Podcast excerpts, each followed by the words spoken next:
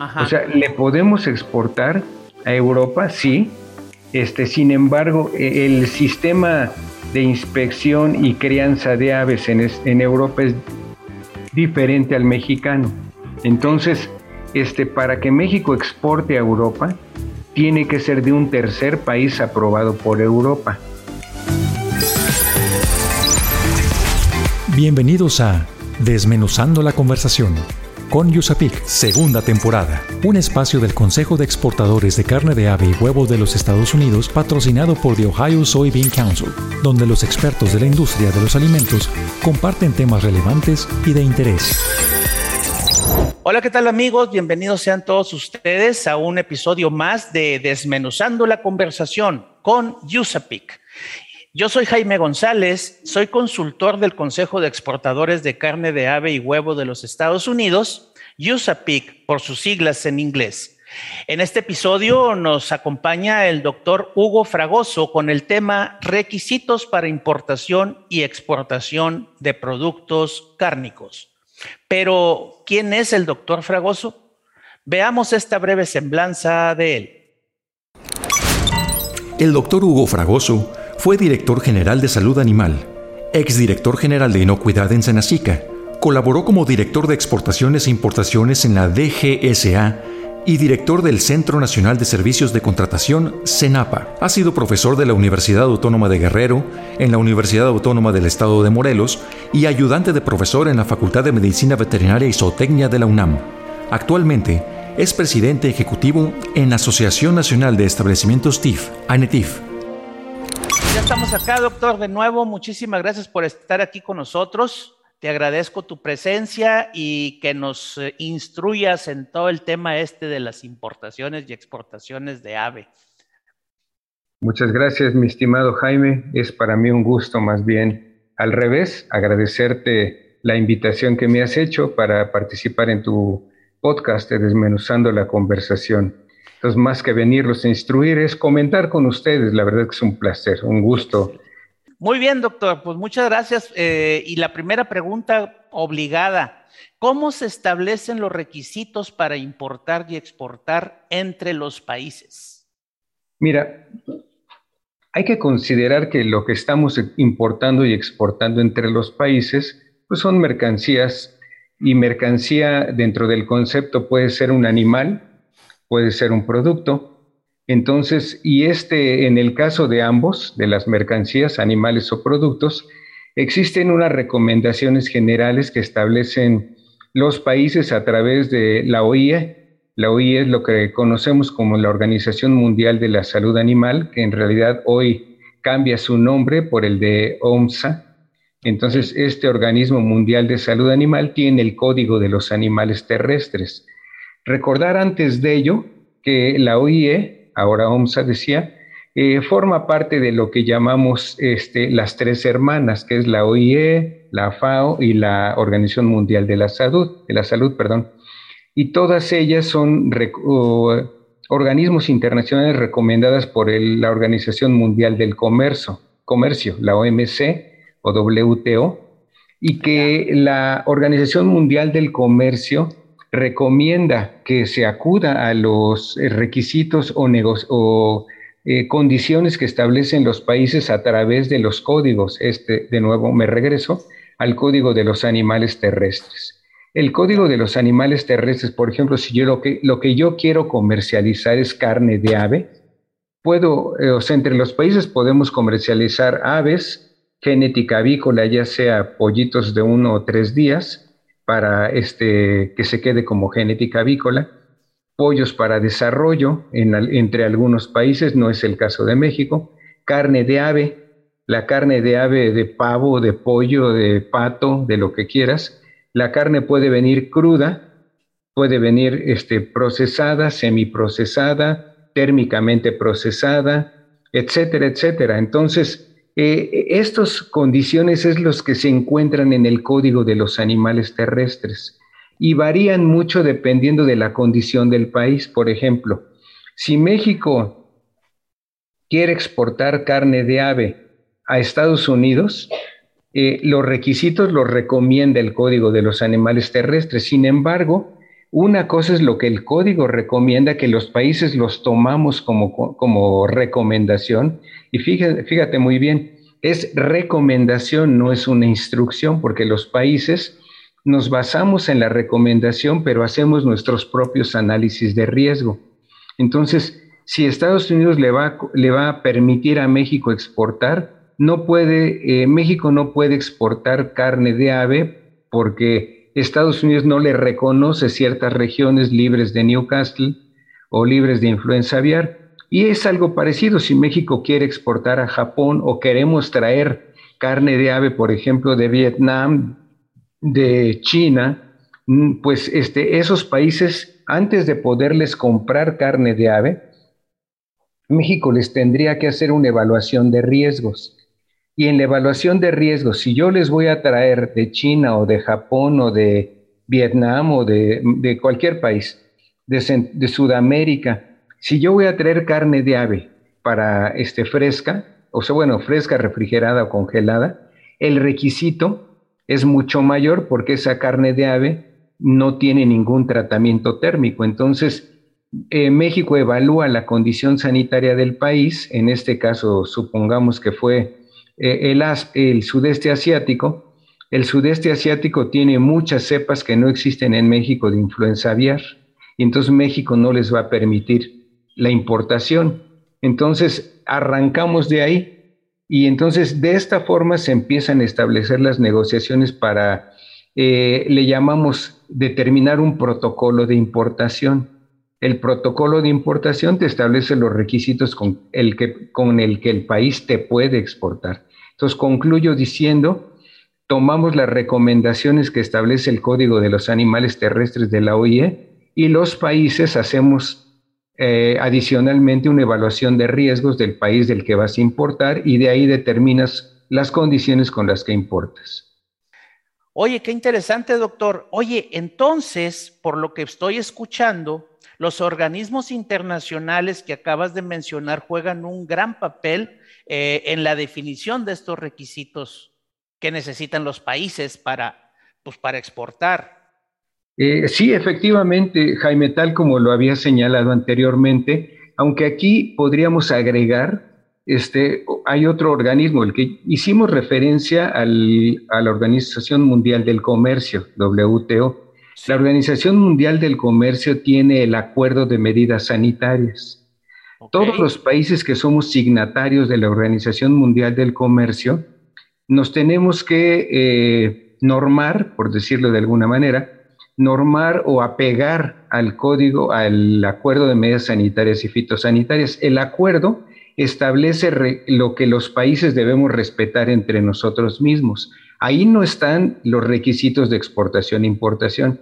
Ahí están las medidas que tenemos que o, los principios básicos del, comercio internacional. Entonces, ese acuerdo de medidas sanitarias y fitosanitarias es, digamos, como que el acuerdo madre al que todos nos debemos de plegar. Pero después de ahí ya yo te decía que está el Código de los Animales Terrestres de la Organización Mundial de la Sanidad Animal.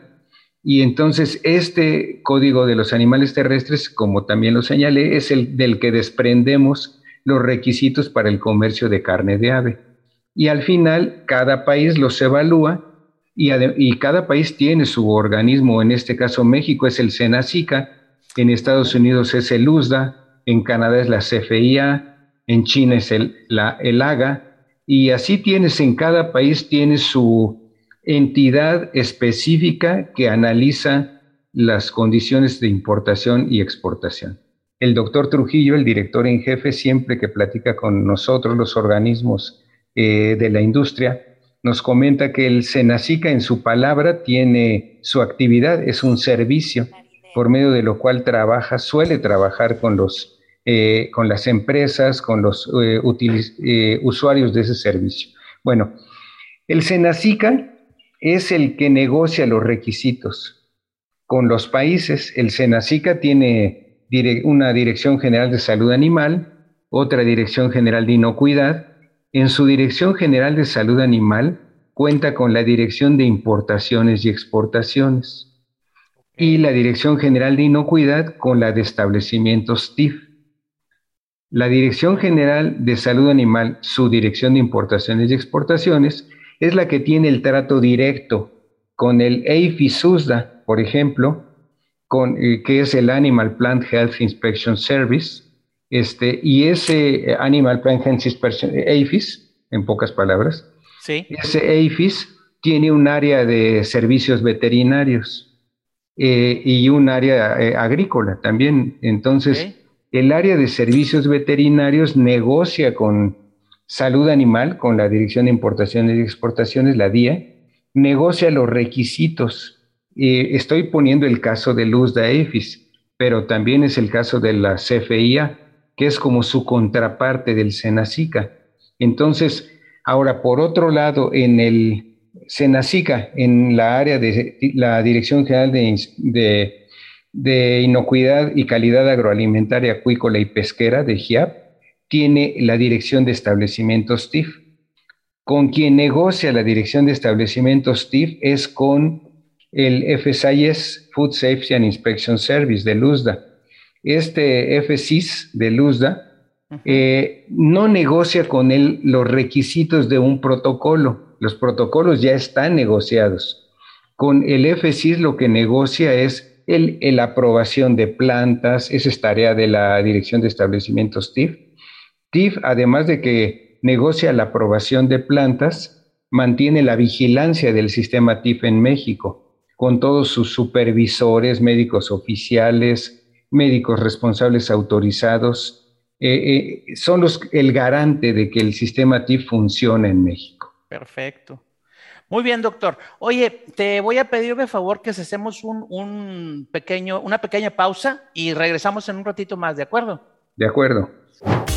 Mientras estás en el gym, en tu trabajo, en los traslados o simplemente en tu tiempo de reposo, escucha desmenuzando la conversación con Yusapik. Vayamos aprendiendo juntos. Mito. Solo las grandes empresas tienen capacidad para importar y exportar. Los pequeños no podemos competir. Continuamos con este interesante tema. Estamos desmenuzando la conversación con Yusapik. Ah, caray. ¿Cómo es eso, doctor? Que nomás las empresas grandes pueden exportar a, Europa y las pequeñas no. Eh, bueno, en realidad puede exportar cualquier empresa, ¿no? O sea, eh, simplemente con que cumpla con los requisitos que hemos estado señalando, ser plantatif, estar aprobada por el mercado del país de destino y, este, y bueno, tener las condiciones para mantener su acreditación del país y, su, y su, su acreditación del sistema TIF. Entonces, pues digamos que es voluntad y recursos, ¿no? Porque pues también mantener un sistema de inocuidad no es nada barato, ¿no? Este, y, con respecto a lo que decías, fíjate, o sea, se puede exportar a Estados Unidos, a Canadá, a, Canadá, a, Medio Oriente, a, Lejano Oriente, etcétera, el sudeste asiático. Pero recordar que el que pone los requisitos es el país receptor de la mercancía. Entonces, si por ejemplo Estados Unidos me dice, sí me puedes exportar, pero materia prima de mi país, o sea, norteamericana o Canadá me dice, ¿me puedes exportar con materia prima norteamericana o de un tercer país? El tercer país es un país ajeno a los dos primeros, a Canadá y México. Entonces, en este caso, para Canadá, el tercer país puede ser Estados Unidos, puede ser un país aprobado por Canadá, Argentina, Brasil, este, Europa, etcétera. En el caso de Europa es algo parecido, por la pregunta que hacías de Europa. O sea, le podemos exportar a Europa, sí. Este, sin embargo, e, el sistema de inspección y crianza de aves en, en Europa es diferente al mexicano. Entonces, este, para que México exporte a Europa, tiene que ser de un tercer país aprobado por Europa. Por ah, ejemplo, te voy a poner un ejemplo. O sea, en el caso de aves, existen ciertas restricciones para el, para el, el, el uso de algunos antibióticos, para el uso de algunos eh, anticoxidianos. Entonces, como están restringidos, el sistema de inspección y el programa de vigilancia de residuos tóxicos mexicano no está aprobado por Europa. Entonces, los europeos tendrían que aprobarnos el sistema para poder exportar con producto mexicano. En tanto, como eso va a tardar muchos años que alguien decida que se apruebe su planta con producto mexicano, lo que sí podríamos hacer es de plantas aprobadas por Estados por Europa en Estados Unidos, yo podría importar materia prima norteamericana, procesarla en México y exportar a Europa. Eso es plantas aprobadas de un tercer país eh, de, eh, para que la materia prima ingrese a ese mercado. Mira qué interesante. Ok. Oye, doctor, hablando de, certificaciones y, de formas de, para exportar nuestros productos al extranjero, eh, yo siempre he escuchado hablar de un certificado sanitario de exportación y también de una hoja de requisitos sanitarios. ¿Esto es lo mismo? ¿Son los mismos documentos o es diferente? No, fíjate que la hoja de requisitos sanitarios, al menos en el caso de México, es la que establece las condiciones con que se le permite la importación al país que te va a exportar y ahí tú lees o encuentras en la hoja de requisitos HRZ, encuentras lo que tiene que cumplir el país. Y lo que tiene que cumplir el país, el que te exporta, y lo que te manda es el certificado sanitario de exportación. Entonces, ah. si tú revisas, por ejemplo, en la página del Senacica, en el apartado de salud animal, hay, un, hay, dos rubros que están en ese apartado que dice importaciones y exportaciones, y luego encuentras certificados o sanitario de exportación y más abajo hoja de requisitos o sanitarios. Entonces, cuando tú la buscas y abres, por ejemplo, HRZ, hoja de requisitos sanitarios, tú puedes consultar de qué países puedes importar, qué mercancías, qué tratamiento tienen. Entonces ya la encuentras, la despliegas y la hoja de requisitos te dice, por ejemplo, de Estados Unidos, eh, la mercancía procedente de Estados Unidos o la materia prima avícola procedente de Estados Unidos deberá de venir de estados libres de influenza aviar y eh, debe de tener inspección del FSIS eh, el embarque deberá mantenerse flejado, deberá haber sido inspeccionado por médicos oficiales, etcétera, etcétera. Y así te va relatando todos los requisitos. Okay. Y el certificado de exportación es lo que emite Estados Unidos y el certificado va a cumplir y te va a decir, es el producto que exporta Estados Unidos, va amparado por un certificado, fue inspeccionado por médicos oficiales, procede de estados libres o, estados o condados libres de influenza aviar, reconocidos por el EIFIS, o sea, el que certifica te va a anotar lo que exige el país, que es lo que establece la hoja de requisitos.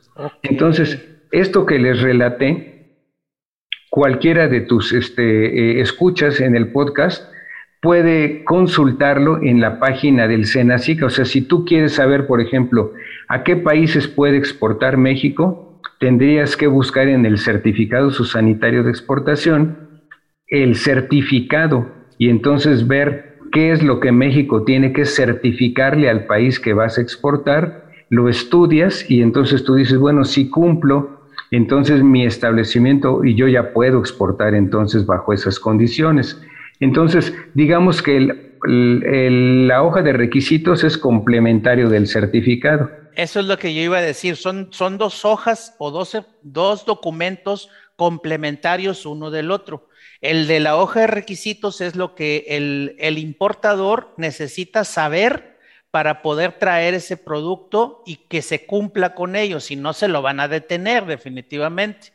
Claro. Y por supuesto, el exportador o el, el que le va, el proveedor en Estados Unidos, en este caso, pues también te tiene que mandar un certificado que asegura que se cumplieron con todos los requisitos que, que se estaban en la hoja, ¿no? Exacto. Y entonces, interesante. cuando el producto ingresa a un mercado, el punto donde es retenido en todos los países es en la frontera. Entonces, en México se llama las Oficinas de Inspección de Sanidad Agropecuaria o ISA. Entonces, estas oficinas de inspección lo que te revisan, además de los requisitos aduanales, este, la, bueno, en realidad los requisitos aduanales los revisa el SAT. Otra, otra autoridad. Sí, el, eh, Administración Tributaria. Eh, Senacica lo que te revisa es, eh, checa la hoja de requisitos y por otro lado tiene el certificado sanitario de exportación. Y cuando revisa el certificado ve que se cumpla con lo que dice la hoja de requisitos. Y, además inspecciona la carga. Claro, además hace una inspección física de la carga. Claro, ajá. Muy bien. Oye, doctor, y ahí yo creo que entonces, tengo otra pregunta. Eh, esto de inspeccionar la carga luego también lleva a interpretar qué es lo que está llegando de mercancía. O sea, hay que interpretar los requisitos que establecen o que se establecen en estas hojas de, de sosanitarias, requisitos sosanitarios y las hojas de los certificados sosanitarios. Eh, ¿Cómo funciona eso de la interpretación? Mira, eh, la interpretación es que, o sea, eh, lo importante es que el exportador o importador conozcan la ley, el reglamento del país correspondiente. Entonces, cuando yo voy a traer a México una mercancía de los Estados Unidos y dice en la hoja de requisitos, el producto deberá de venir de condados libres de influenza aviar y este, interpretar quiere decir que yo voy a traer de un estado, por ejemplo, voy a traer de, haz de cuenta, de Estados Unidos, de Indiana. Entonces, y a la vez voy a, voy a buscar que en la hoja de requisitos no diga que hay condados restringidos. Claro. Entonces, eso es interpretar, porque bueno, e, en la, el certificado lo va a, a ah, establecer, pero además en la mercancía, el, la factura o el documento que ampara la mercancía, ahí debe de estar descrito que el producto procede de una planta que está ubicado en tal sitio, que, esa planta este, está fuera de un condado afectado o que las granjas que surtieron a esa planta están fuera de un condado afectado, etcétera. Y ahora al revés, por ejemplo, si México va a exportar a Estados Unidos y me dice el, la hoja de requisitos, o más bien el requisito que está en la Export Library, o en la, perdón, en los requisitos de LUSDA, no en la Export Library. En los, requisitos, de LUSDA, me dice con qué tengo que cumplir y entre los requisitos dice que la mercancía debe ir correctamente etiquetada, con las fechas de sacrificio y fecha de inspección y fecha de empaque. Entonces, eso es interpretar que yo debo de buscar la etiqueta que la etiqueta debe de estar aprobada por el FSIS, por el Food Safety Inspection Service, no cualquiera, si no está aprobada no va a entrar el producto. Y que la etiqueta debe decir este, fecha de expiración, fecha de sacrificio, fecha eh, de inspección, y ya con esos requisitos, eso es interpretar eh, el requisito que me está pidiendo ah, un certificado. Ok. Oye, doctor, qué interesante está todo esto. ¿Sabes qué? Necesitamos hacer un segundo corte y podemos seguir platicando en un momentito. Claro. Gracias. El Consejo de Exportadores de Carne de Ave y Huevo de los Estados Unidos, USA Poultry and Egg Export Council, USAPIC, Está presente en todo el mundo a través de su red internacional de oficinas y consultores. Su experimentado personal internacional realiza principalmente dos actividades, que son mantener la comunicación cercana con los importadores, distribuidores y otros contactos clave involucrados en el comercio internacional, y realizar actividades promocionales para apoyar la exportación de productos de las industrias estadounidenses de carne de ave y huevo. En México en particular, se tienen relaciones muy positivas con la Unión Nacional de Avicultores y se llevan a cabo varios proyectos conjuntos que impulsen un mayor consumo de productos avícolas en la región Temec. Dato. Según datos del Servicio Nacional de Sanidad, Inocuidad y Calidad Agroalimentaria, Senacica, en México se cuenta con 53 rastros TIF de ave, distribuidos en 19 estados. Continuamos con este interesante tema. Estamos desmenuzando la conversación con Yusapi.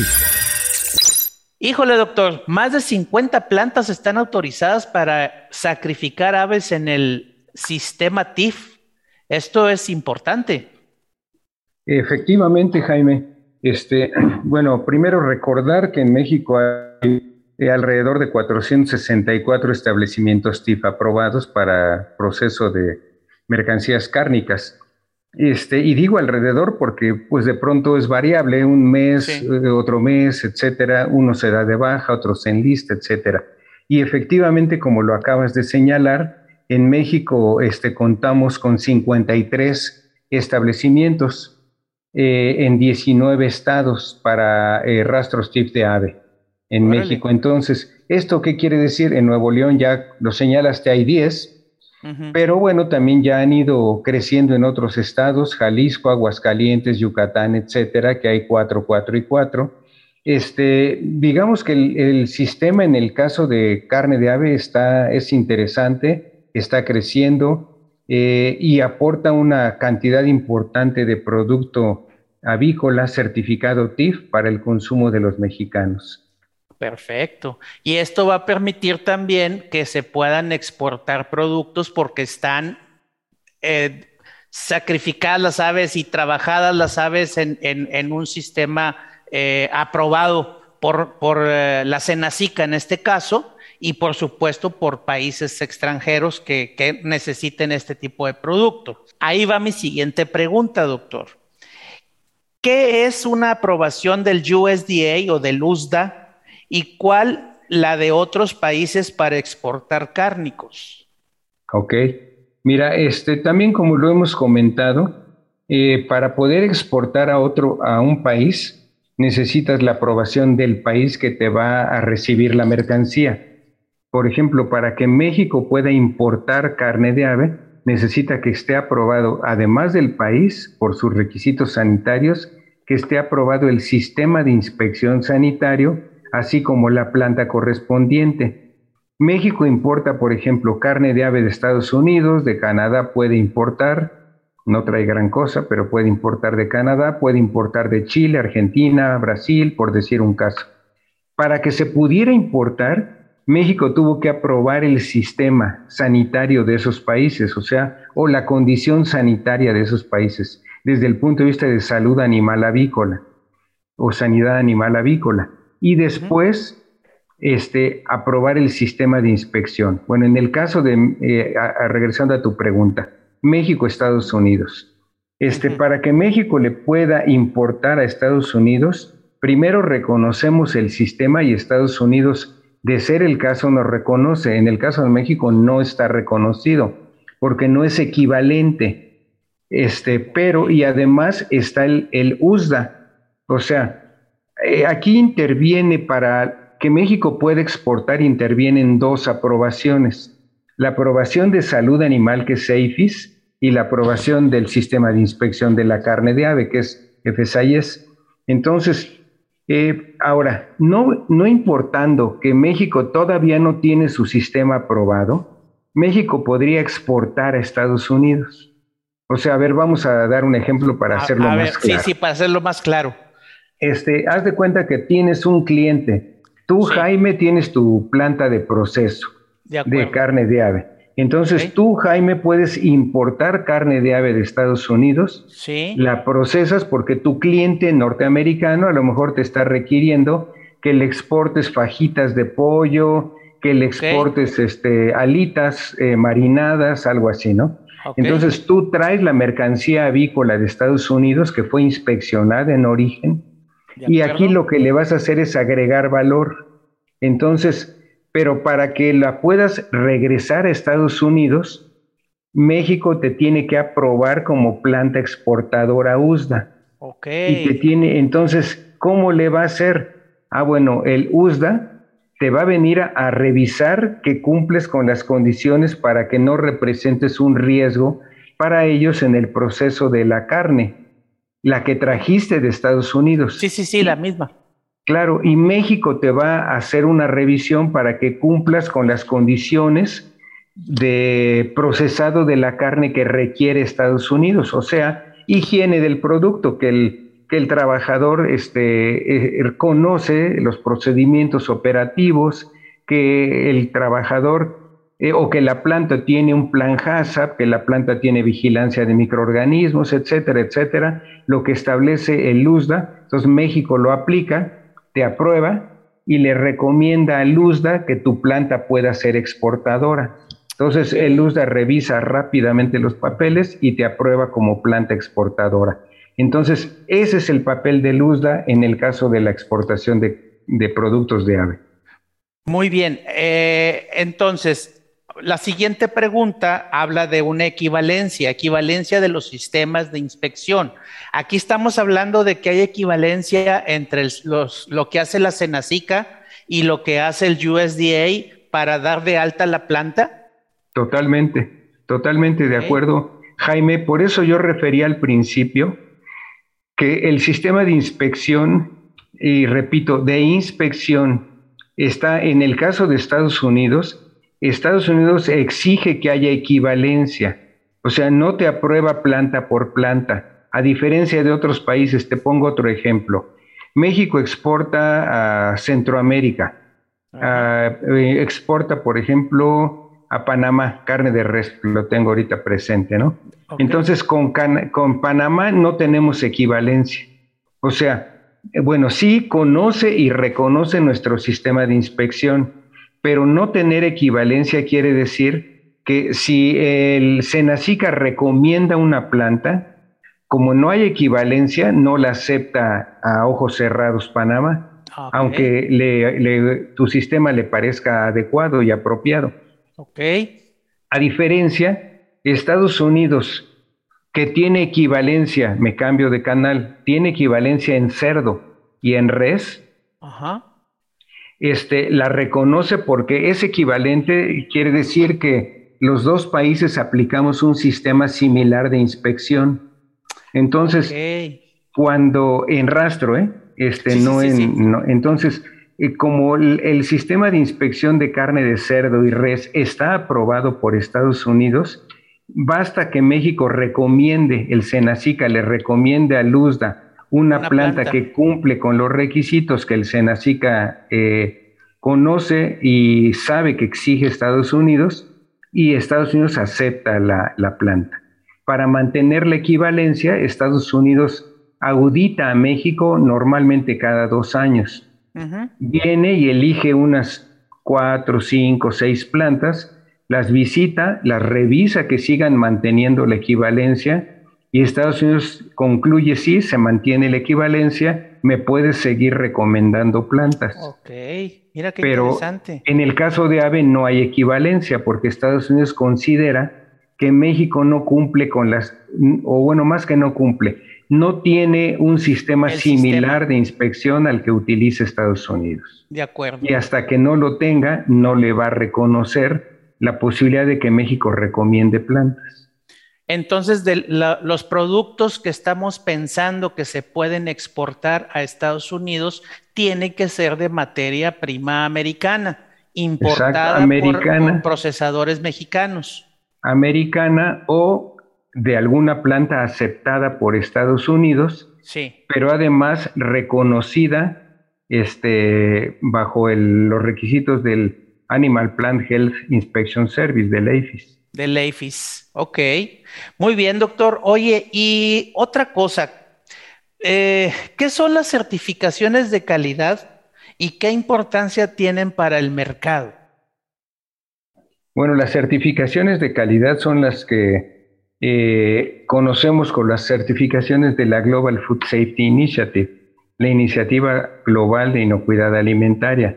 Entonces, estas certificaciones de calidad pueden ser las que exige, te voy a dar tres ejemplos, SQF, Safe Quality Food, la BRC de eh, Europa y la FSC 22000. Entonces, ahí te di tres ejemplos. Este, el mercado, o sea, entre los países negociamos o se negocia el sistema de inspección de la carne. Entonces yo te dije, el sistema TIF es el que puede exportar a Estados Unidos y México reconoce las plantas USDA para importar a México. Pero adicional están los requisitos de calidad, de, inocuidad y calidad privados. O sea, si tú le quieres vender en Estados Unidos a una cadena comercial, por decir Costco, tú le quieres vender a Costco, Costco no le basta con que seas planta USDA. Te exige que tengas la certificación SQF o BRC, bueno, eh, te pide una certificación de calidad e inocuidad de la Global Food Safety Initiative. Ok, por eso dice que las certificaciones son muy importantes para el mercado, porque también garantizan que los productos son inocuos, los que salen de esa planta. Exacto, y no solo inocuos, sino que cumplen con los requisitos del mercado, ya no los requisitos solo del país de inocuidad, sino los del mercado. Global.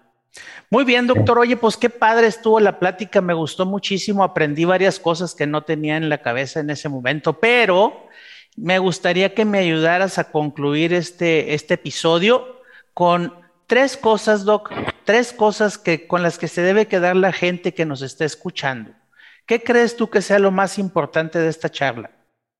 Bueno, yo creo que una, para mí la primera, tendría que ser México puede exportar a Estados Unidos. Ok. Este, recordar lo que dijimos. Solo necesitamos que la planta esté aprobada por USDA eh, para que pueda ser y, aprobada por Senacica. Entonces puede exportar a Estados Unidos con materia prima avícola norteamericana. ¿Y la NETIF nos puede ayudar a, que estemos aprobados o los que estemos interesados en una, con una planta? Tú dijiste que yo tenía una planta. Bueno, que yo pensara que tenía una planta. y, si tenemos una planta, ¿ANETIF nos puede ayudar con esos trámites? Fíjate qué interesante. E, esta es la segunda idea con la, con la que me quedaría. Nuestra asociación se, se especializa en establecimientos TIF y damos asesoría a la membresía y, no necesariamente a la no membresía, pero que tiene interés en exportar. Entonces, ANETIF les ayuda, los, les hace un diagnóstico y les determina y les eh, apoya en determinar si puedes o no exportar y qué te sí, qué te falta, qué pasos tienes que dar para lograrlo. Entonces, sí, ANETIF les puede ayudar. Es una segunda eh, tema con el que me quedaría. Una recomendación. ¿Y luego? ¿Y la tercera? Y, luego la tercera es recordarle a los eh, consumidores y a todos los que escuchan tus podcasts este, que el producto TIF es un producto de alta calidad y que el producto TIF puede tener materia prima nacional o importada. Este, y que ese producto TIF fue certificado en México y entonces las garantías del producto que se comercializa a través del sello TIF y cumple con todas las condiciones este, que exige el país para cualquier, eh, lo que ofrece en el país es lo mismo que le exige a los países que le exportan. Este es el tercer elemento. Confíen en, los, en el sello TIF con producto que tiene producto certificado.